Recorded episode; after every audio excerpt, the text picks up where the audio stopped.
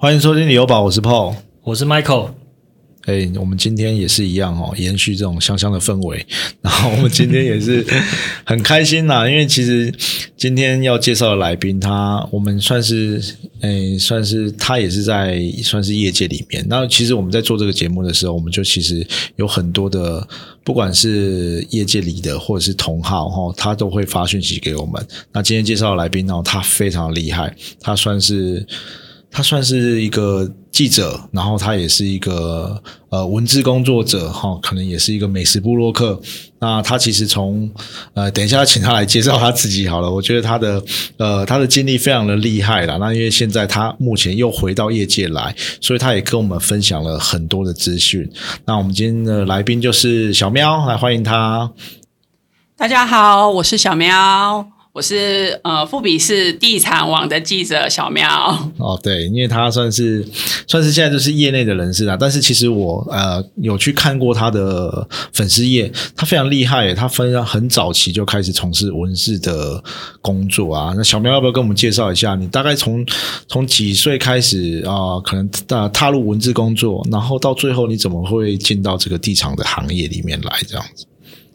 好，我回忆一下，应该是我大概十六岁的时候吧，因为那时候刚好痞子菜网络文学正流行，我是从那个时候开始接触网络，然后开始在网络上写作，那也是在那时候开始出我第一本的网络小说，后来就是陆陆续续都有出，那一直到后来的无名小站，就是比那个网站的网志的那时期，也都有一些作品在网志上。那研究所的时候，也就是一直持续在写网志，嗯，一直到研究所就是在写论文期间回到台南，然后在台南就是开始有跟朋友经营民宿，然后自己处理民宿的东西，然后也还是有在写作，然后就是把这些经验结合在一起，最后决定离开台南去台北当自由时报记者。那也因缘机会，就是从记者就是又调回南部。然后在南部刚好公司也就是部门有缩编的一些状况，我就换了部门去做了自由时报的那个房地产广告。那也是从那个时候开始进入房地产的这个领域，等于说我其实还是个小白，房地产小白，然后一直到现在，对对，其实因为我去看过这个小喵的这个粉丝专业啦，因为他的我觉得他的笔触啊，就是会让你觉得是很。很温暖，然后就是很有让你会很触发你的感觉的人。可是现在这种感觉进到这种房地产是比较生硬、比较直接，然后就是对于这个要接收这些讯息的读者，诶，其实我觉得这个反差是有点大的。可能是刚跟你啊，可能年轻的时候在写一些算是文学的小说嘛，小说类。诶，那你觉得这个这个跟你的早期的这种？的经验啊，文字作者的经验，跟现在对于你这种地产的呃现场啊，然后你要去撰写这些文稿，你要采访一些可能是地产的大佬，或者是一些建案的这种消息，对你来说有有什么样的差别吗？或者是你以前的经验有帮助到你很多吗？对。应该是说，就是如果我把文字当做一个工具，然后文字就是你可以写小说，你可以创作文学，那你也可以写报道，你可以写新诗，那你也可以写脚本、影片脚本，包含就是选举的脚本，我们也我也做过。那你也可以写文案，就是把文字当做一个工具的话，其实它是可以开发出很多不一样领域的。那只是说掌握这个领域的专业度到哪里，跟你运用文字的技巧到哪里，那你能不能传达？给你的读者知道说，哎，你这篇文章到底想要讲什么？其实我觉得最大的落差在于，比如说像我从记者然后切换到广告角色，我的受众是完全不一样的。对对对。其实我就想要问这个啊，因为比如说有时候你写文章文字，你可能是一些你的读者哦，可能因为你的文笔或者是你的故事性来看。可是我们进到比如说媒体业，比如说广告业，那我可能就要很明确的找到我的 T A 这样而已，就变成我写这个东西是否这些呃读者哈，这些观众，然后你这个这个我会不会有一点美感啊？可能是你在创作的时候，你可以很天马行空。你可能想要写什么，或者是你想要抒发你当下的情感嘛？可是变成说我进到地产业了，诶，我来的消息可能是很直接的，可能是一些政策或者是一些新闻。那你你要怎么去诠释这种东西啊？对啊。应该说，其实即便是在做创作好了，除非是你自己的日记，或者是你的一些心情小语，它是不需要有 T A 的。不然，其实不管你今天创作小说或者是新诗，你应该还是会有一些 T A 的设定。其实也是啊，技巧关键是 差不多的，就是你还是要去寻找说，哎，谁喜欢看这些东西？那目前看这些东西的人多不多？假设今天我们要进入到文字商业的领域，我们就必须要去思考这些面向嘛。那包含。写文案也是啊，今天我这个产品要卖给谁？那我的 T A 是谁？那我能不能去在这些 T A 里面再去分众？比如说小资族，或者是说妈妈族群，或者是呃爸爸族群，他们的就是告诉他们的笔法还有写字的角度也都不一样。那原则上就是回到。房地产的角度，房地产其实也是同样的道理，只是房地产是一个价值比较高的一个产品。那你必须要去设定说，哎，谁会想要来买这个产品？那买这个产品的人，他可能背后是什么样子的一个身份背景？比如说，他可能是呃劳工阶层的，还是他比如说他可能是工程师，还是他是自助客，还是他是自产客？我们就会大概一些简单的分类，然后再去找说，哎，他们喜欢听什么样的话，或者是他们应该要被告。知哪些讯息政策，然后去在文章里面去包装这些东西，去推送给他们知道。嗯，这个我觉得真的是非常的，就是变成说你要变成说是以读者的角度去分析他的需求嘛，对不对？那其实我看到你的有一些文章里面啊，其实你还要再教人家怎么采访，或者是你怎么去，比如说我现在要以地产为为我要写作的一些。可能我要撰稿的一些文案啊，或一些你怎么，就是你也有教大家去，就是怎么依照这些东西去进行分析，有哪些特点啊？你可以跟我们介绍一下这个方面吗？哇，因为采访需求这个东西也是蛮有趣的，因为我其实不是新闻系本科毕业，我是念中文，然后跨足到台文所、台湾文学所，然后基本上我跟采访应该。不太会有关系，而且我以前是很讨厌记者的，我会觉得记者都在乱问问题。哎，对，因为我其实就想问这个，就是有时候我觉得，呃，记者很难的，就是你主动有时候要去问一些问题，或者是你怎么样去很很直接的角度去切入，就是要到不管是今天受访者的啊他的感受，或者是他讲的话，或者是你这些切入的点是观众或读者想要的。对不对？这个我觉得蛮难的，而且针对是房地产，你感感觉啦，这个东西是你需要阅读很多的资料，要很多的先辈知识，不是说那个像是影剧记者说啊，你昨天跟谁去过夜，或者是为什么你被哪里被拍到，感觉不太一样诶，就是不是像地产的东西，你可能先辈知识要很足。或者是你对于哦，现在你们可能有分区域嘛？现在现在小猫就是可能专注于在南部的区域，那是不是你整个对区域的发展，你就要有很很完整的一些先辈的概念啊？或者是你要阅读这些资料啊，才不会蒙？就是问了一个。我觉得有时候你可能啊，可能问的问题会那种太浅，对，突然又地震，问问不到一个精髓。你可能就是问了一个很很笼统的东西，可能达不到那个点啊。对啊，所以所以关于这方面，你们怎么去呃，怎么去好好好的呃切入去采访，或者是你要怎么去呃很很精准的去要到这读者想要的这些资讯，这样子。对，好。那我先回答就是采访部分，因为我也是不是本科系嘛，那我也是自己摸索。那很幸运的是，因为我身边刚好有可以摸索的对象。嗯，然后我们也会观察说，哎，别的记者都在问什么问题？其实我们会比较有逻辑性的去分析别人在问什么问题，然后才会去想说，哎，接下来以后如果我遇到，我可能会怎么问？然后我也是慢慢摸索到说，哎，我有自己的一套 SOP。比如说，你今天是针对产业面的话，你可能哪些问题是一定要问的？那如果你今天针对是人物专访，那你可能哪些问题一定要问？那如果你今天针对是一般的产品报道，或者是你今天是美食报道，那有哪？些问题是你一定要问的，就是可能必问的五大点啊、十大点这样子。那后来没想到，就是蛮多人问我说：“哎，那你可以把这一套 SOP 就是开课吗？” 对，对我我是没有线上课，可是因为我就是收了很多，就是大学、大专院校或者是一些小企业，比如说他们需要写公关稿，然后或者是民间单位，就是他们需要写一些呃人物的一些调查访谈的时候，他们就会请我去开课。那我也是从大概二零一七。一八年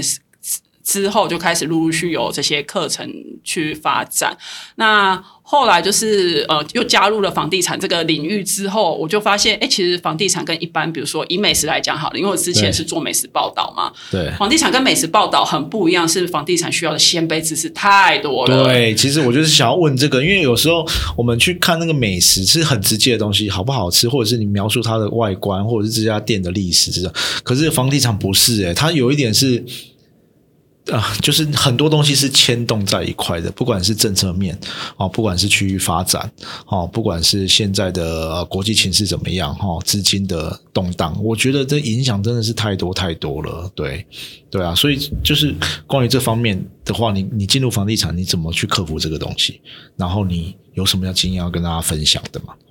好，我房地产经验我们就从自由时报开始好了，因为我在自由时报是做广告部门的那个编辑。对那很幸运的是，我们那时候自由时报的房地产的业务都很强，所以在跟有时候会跟着他们出去，就是其实就是亲身去接触现场的氛围啦。对还有业务给你的一些第一线的一些回馈资讯。那因为业务在业界很久了，所以他们也都老江湖了。对啊那主管啊、业务啊，他们都可以告诉你说，哎，目前的房地产的一个波动大大概是怎么样，以及有时候他们虽然不讲，可是你在现场看到的一些呃销售资料，或者是一些区域的 POP 的一些关键字，你就会大概知道说，哎，其实这个区域的关键字是什么。那你可以透过这些关键字去上网搜寻，或者是去联想，或者是去再问的深入一点。那因为我们也有同业嘛，那也可以问同业。那慢慢的从这边开始去了解一些专业知识的部分，包含什么是地上权啊、容积率啊、建蔽率啊，这些太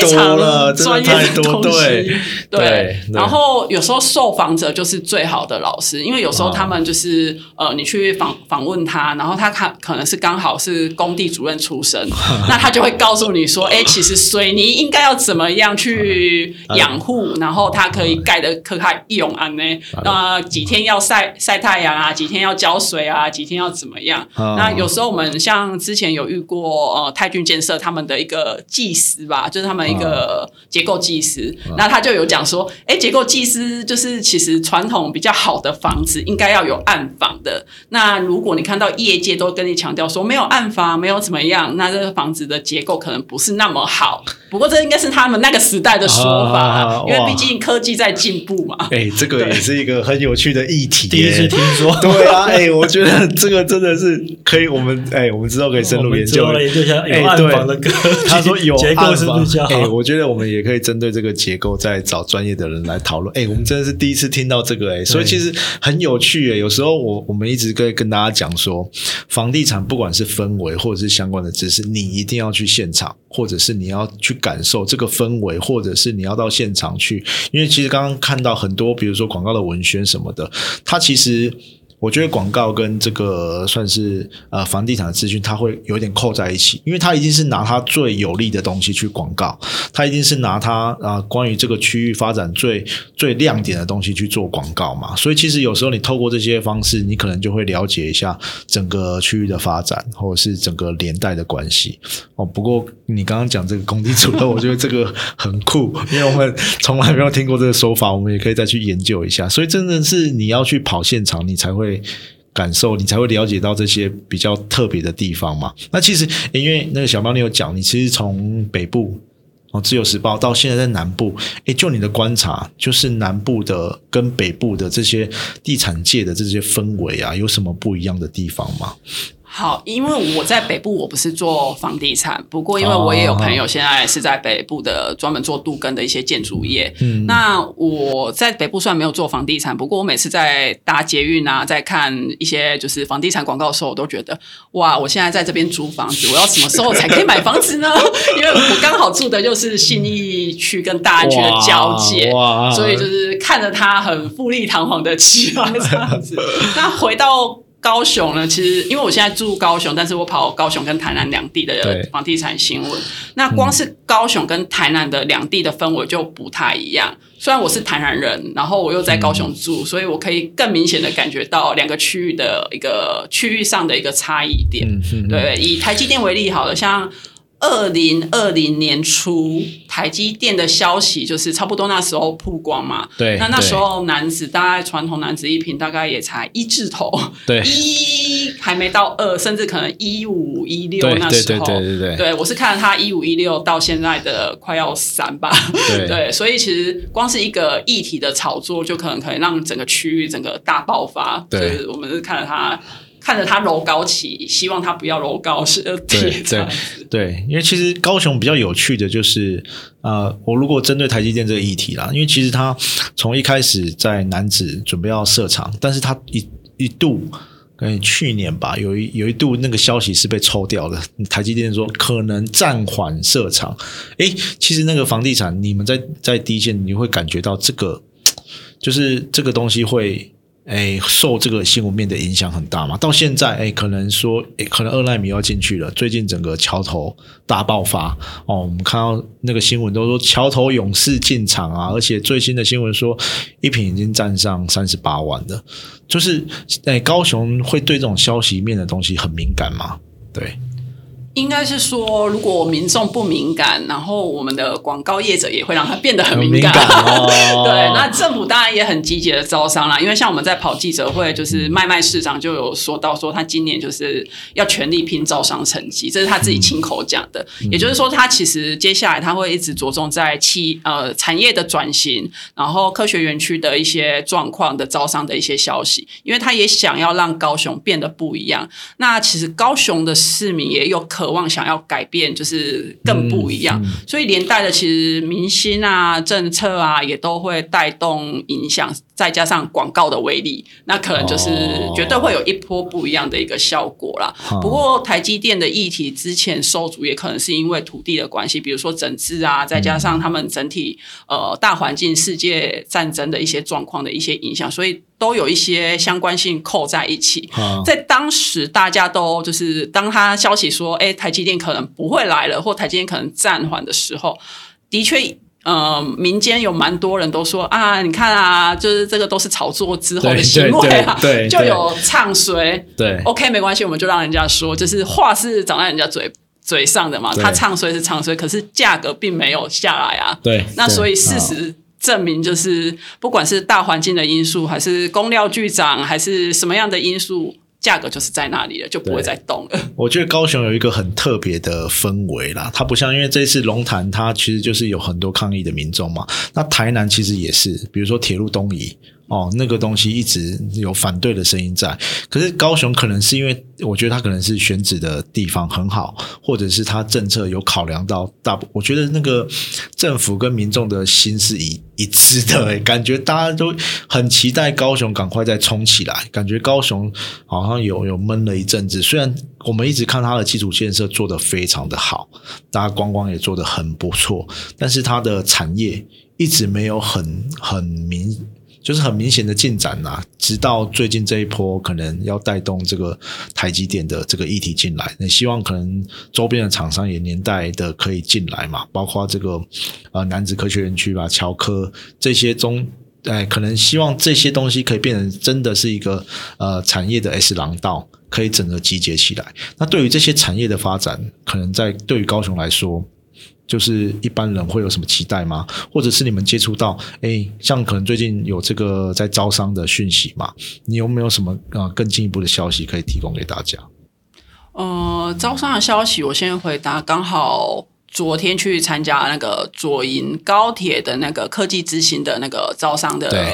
会议，那光是政府做出，不管是政府还是他委托厂商做出来的简报，就让人家非常有希望的感对，觉，很吸引人啊！你看到就哇，未来我就很想要再进进去高雄的感觉。在那边买一户的那种感觉。那因为其实他在上礼拜已经先在台北开过了。据我所知，他在台北开的时候，台北的相关的民间企业，比如说一些大的建商，其实也都有关注，也都有一起去听。那回到高雄，高雄这边像是三地呀、一些。永信我有点忘记有没有，但是就反正就是在地的建建设公司也都有一起参与，所以代表是说，像大众运输这种轨道经济的议题，其实对大部分的人都是非常有兴趣想要进驻的。那他我知道他未来规划那边会有呃 A 办，就是商办 A 办，因为高雄也很缺 A 办。那台南目前好像看不到这个市场，可是高雄是有的，而且它又设在高铁站的对面，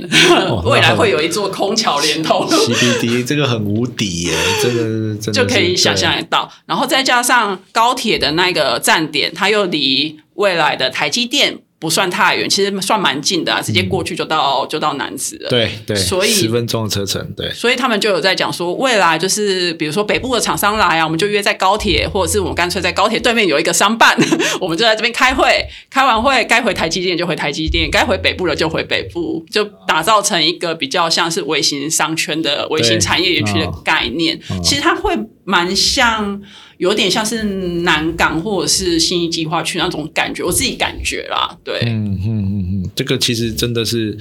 有点像，其实现在竹北也开始要发展成这个样子了啦。那但是现在台南高铁好像还没有这种的感受出来，因为现在可能附近都是住宅或者是商场哦，或者是那种研究院哦，比较商办的气息反而比较少。对，我希望那个韦泽可以 再多加油啦，因为我觉得这个高雄整体的，包括它的容积率，之前我们其实有聊过，虽然因为它的高雄的这个。哎，台南跟高雄的容积率其实不太一样，所以在台南你很少看到超高大楼，就是因为它容积率限制的关系，这可能是地方政府的法法规的问题啦。但是高雄其实相对的就比较多，那也比较有大型的商办。现在目前台南好像。呃，新的大型的商办好像几乎没有、哦，都是比较旧的嘛。但未来在新庄特区那边可能会有，嗯，台南的商办好像以前只要推出商办呐、通常都 卖不出去。都很惨啊。因对为我觉得就是没有一些大规模的企业，对啊，哦，中小企业来在承租这些商办，嗯但是我们是比较听到消息了，未来那个新庄特区，它可能会有一些比较具规模的商办出现，那个容积率也会比较高。但是台南是不是就缺这一块？因为感觉台南，因为我们一直在做台南在地的东西啦，当然，因为我们未来也会往高雄那边去做一些呃跟跟呃高雄相关的区域发展嘛。那其实我们是发现台南的感觉就是比较。发展没有像高雄这么大规模，都是自己一区一区一区的。真的这这两年，真的就是因为呃南科这个议题带动整体的发展。当然，我们也是希望它其他更呃重大建设可以慢慢到位啦。可是台南的交通确实发展的非常慢。我们刚才现在在聊嘛，跟那个小喵在聊说，哎，那个轻轨环状要打开了，哎，超级羡慕嘞。我们连捷运都没有，更不用想说轻轨。那你对于台南的这个房地产的氛围，或者是哎，他们可能比较怎么讲，比较 focus 在哪些地方？你在跑跑现场的时候，你有感受比较特别的地方吗？我觉得台南，我先回到商办那个议题好了。嗯商办议题就是我之前也问过，据我所知，像我们富比是要下来就是南部驻点的时候，他们在找商办空间，也找了非常非常的久，找到最后我们就是在金三角大楼，就是未、哦就是未来的平时转运站的斜对面那一块。那我自己知道是说，他们都说就是台南没有上班的需求，那我不知道到底是没有这个需求，还是根本就没有，所以导致人家没有这个需求。哦，因为应该是说，哦，你也没有这个东西让人家 提供给别人呐、所以你根本没有，根本没有这个产品，当然不要提到人家的需求，嗯，对不对？哦，对，所以这是目前看到的状况。当然，因为我也很期待台南有新的商办，因为这个感觉会很不一样，而且对也会让就是光光是你在那边住附近啊，经过啊，你都会觉得，哎、我好像住在新一区的感觉。对你这边，比如说你在里面上班，感觉比较，感觉你这就是很就是 OL 或者是这种很很上班族的感觉时，尚的感觉，对对对对对南山广场就是北区的那一个。我想说，哎、其实如果他未来那边是星光三月真的确定入主的话，嗯那边生活起来的步调或许也会有一点点不一样。对只是隔壁还是小北 小北夜市嘛对对对，所以感觉那个冲突很大。而且就应该是说，它没有一个很具规模的，就是比如说我们在内湖或者在台北的新义区，或就是都是商办集中的地方。可是南山就那一块啊，那一块它的量体能多大？大概就只是这样子而已。对，好，台南好像目前比较缺少这种东西嘛，对不对？但台南不是在炒商六十吗？未来商六十是有这个可能的吗？商六十就全部是商业区嘛，那当然是有可能规划全部都是商办的。哎呀，只是说，呃，至于需求有没有这么大啦？对，哎因为因为变成说大家都会比较期待商场。对 IKEA 或是什么台南人一直在求，就是大家对于三六十的期待，可能是那种购物中心或者是百货公司，反而不是商商商就是商场这一块。我觉得商商办这一块啦，我觉得蛮特别的，也有可能也是因为台南人的工作性质嘛，可能不是不是南科，就是应该台南以前都是工厂居多。哦，就是可能自营商比较多啦。对，你像台北是政经中心嘛，对高雄有高雄港嘛，嗯哦，所有的港口的那个货柜外汇外外商公司都会来那边。啊，对，那台南它毕竟不是也没有机场，哎，机场比较小了，它是空军机场，嗯，那它也没有所谓的大型的港口，所以基本上都以在地的工厂为主。所以说，发展商办就是说，可能外商啊，或者是外地的公司要来这边做办公室，这几率可能比较小。通常都是来看工厂、谈个事情就走了。嗯，哎、嗯，所以台南发展就变成商办的需求会比较少。所以我我觉得这个也是可能每个区域的特质不太一样啦，所以我觉得台南可能大家都会觉得说，我们一直在想想说台南就是呃。什么？台南日本的京都的感觉啦，保留文化，就是传统的这些文化啊，或者是一些比较呃比较这些观光性质的东西，对。但是我们也当然我们也很期待说可以把这些交通建设或者是重大建设再做得更完整一点点嘛，对不对？然后其实你你你说今天也是去参加那个什么什么那个土地开标麻豆工业区，哦，对，这这些这些也是，只是希望这些东西可以再完整一点点啊。不过目前感觉是不是台南的重点还是放在放在这种南科的发展？因为目前看起来啦，台南的议题就是南科议题最大了，而且再加上最近台积电的那种弄，就是不去桃园的消息之后，像今天那个 韦哲市长就带领他的 各局处的，就是长官们就一起出面喊话，说我们都准备好了，就是积极招商的意愿蛮强烈的。目前还没有看到其他县市有这么强烈的一个 一个示示威行动吗？我觉得很不错啦，希望他真正可以拿下来啦。不过这可能还是有很多的因素要考量嘛。对啊，那其实台南，我们觉得现在目前就真的只能靠南科在拉抬这些高薪的族族群，但是我们也是希望，诶，未来这些如果能像高雄一样，这样就更好了。就是你慢慢的到位嘛，你不要就是做一半，我们可能有了产产业，但是没有公共建设。那目前高雄感觉是它的公共建设已经做得非常完备了，现在在等产业进来。给他一个最后大暴击嘛，对不对？所以我觉得，如果关心高雄的房地产的时候，也可以去多关心这一块，因为我觉得高雄真的是准备好了啦，就是它的各项的公共建设都发展的非常好。因为其实你开车在台南，跟你开车在高雄，那个就好像一个在 市区，一个在乡下的感觉。就是每次你能感受台南的感受，我们就只有海岸路、永华路，就这两条。其实我觉得重大建设差很多啦，像高雄，像流行音乐中心，哦，真的对不对？然后还有那个，然后它也有有游艇港嘛，对然后它有亚湾嘛，对哦，那那这些大的区域，其实我觉得规模啦，跟台湾比起来都大很多。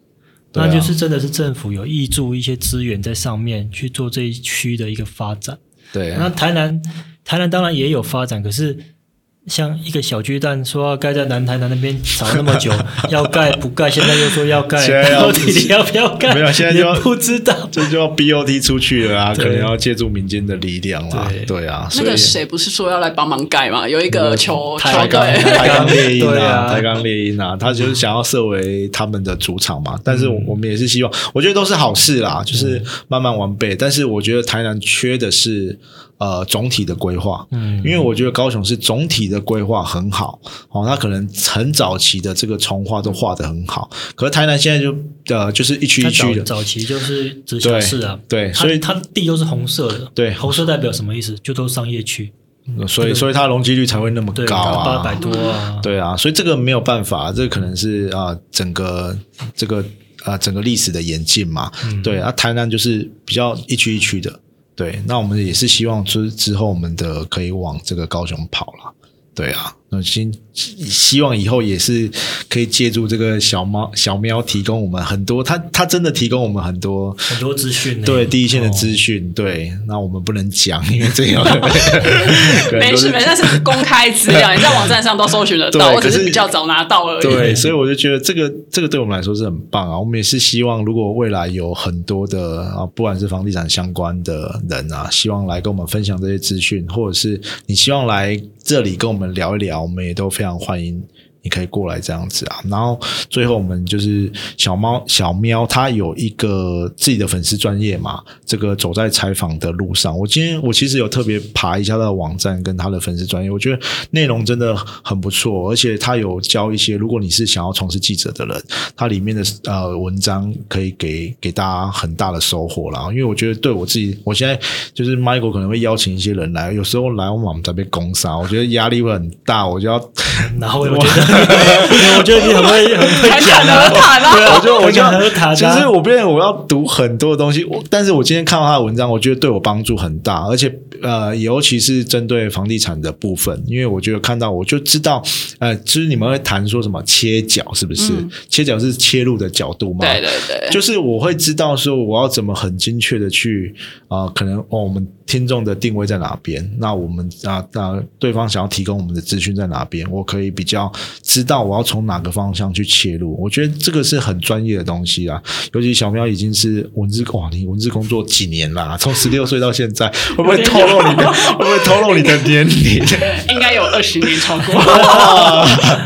就没有，他可能八岁就开始写 写文章了，非常厉害啦。所以我觉得，呃，可以有兴趣的人，我们会把这个放在我们的资讯栏哦，之后可能也会放在我们 IG，大家可以去看一下它的内容。我觉得对于想要从事文字工作的人，或者是你想要从事采访的人，真的会有非常大的帮助，因为它里面其实不是只有房地产的，也非常多面向诶。而且我在听别的节目，还有听到你说去帮。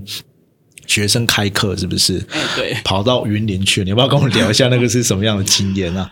那个也是一个很有趣的经验。我先是呃大学同学在台中开作文，专门教作文的呃补补习班好了，呃应该可以说是补习班。然后我先去帮他们上了一堂，就是。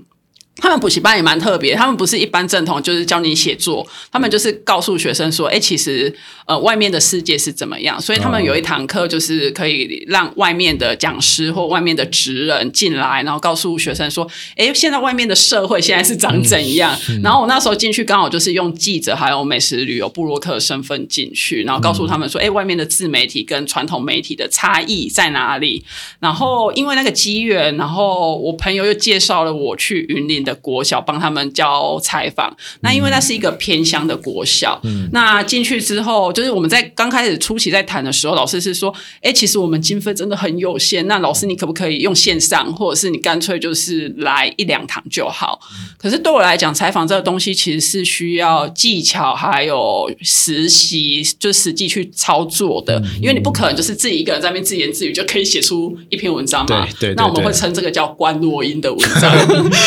自己想的自己发想。当然，的确现在也有很多媒体是这个状况啊。但我想说，既然是国小生，我们还是要教育从小做起，告诉他们说正确的采访方式是什么，那或者是比较观念比较对的呃问答的技巧啦，写作的技巧。那后来就是决定，就是用公益的性质去帮助这些孩子，也不能说帮助啦，就是跟他们就是交流。那也认识了那边的青农，就是在回乡的返乡青农。那跟青农认识也是因为之前我有去帮全国农会开课，他们很多农会的一些人员，他们也需要写新闻稿，那也会问说，哎，比如说广告文案的一些切角跟新闻稿切角，还有跟记者在应对的时候有哪些美感要注意，那就是跟他们分享这一些，那所有的缘分就是这样串起来的。我觉得这这超酷，因为因为有时候现在小朋友啊，他们很难很难理解到，就是你实际上你要写这些文字是什么。大家都很多国小现在都只会拍抖音、看 YouTube，他们对于这种文字的叙述啊、文字的力量啊，其实对他们来说的这个体验是很少了。所以，如果你真的有兴趣，或者是你是相关行业的，你想要邀请小喵去帮你们。上个课，那我会把它放在我们的资讯栏，你可以再私讯他。我觉得，呃，我看了他里面的文章，我觉得对我来说帮助很大。然后，因为我们现在人真的太少用文字了嘛，你可以去用用什么样的方式去去撰写，去撰写这些稿，或者是你是现场的代销专案，我觉得这些都会有帮助，不是只有。啊，你简单的，因为有时候你文字透出来的力量是可以呈现更多想象的空间嘛。对所以我觉得很棒，你可以去，哎，如果你有兴趣的话，可以去参考看看，好不好？那我们想不到你是这么文青感性的人，我以为我以为都只看那些搞笑。我跟你讲，我跟你讲，没有，就是因为你，我也只能跟你聊搞笑短片，受众不一样。对，你看我跟小喵，我们就可以。难怪这一集我都插不上话。我等一下，我是怕我聊莎士比亚。你会睡着，你会哭出来。他可能会说：“哎，是哪一个建案吗？”对啊，所以，我们今天特别感谢小喵来我们这这边啦。我们以后可能也会常邀请他来，因为他真的是第一线的记者，他用这种角度去切入，可以有掌握更多第一线的消息啦，好不好？那我们今天就到这边喽。哦，买房不需要理由，家就是你的城堡。谢谢小喵来参加我们的节目哦。那我们也邀请就是房地产相关产业的各个工作者哦。那如果说你对上节目来聊聊天，你有兴趣的话，欢迎跟我们私讯联络，或者是寄 email 给我们，我们都可以来做一集的专访，推广就是你们相关房地产产业的一些产品啊，或者是建案啊，或者是一些设计的理念等等。哦，那欢迎大家。都可以私讯跟我们联络。那今天这题就就到这边，我是 Michael，我是 Paul，我是小苗。好，谢谢大家，拜拜，拜拜，谢谢。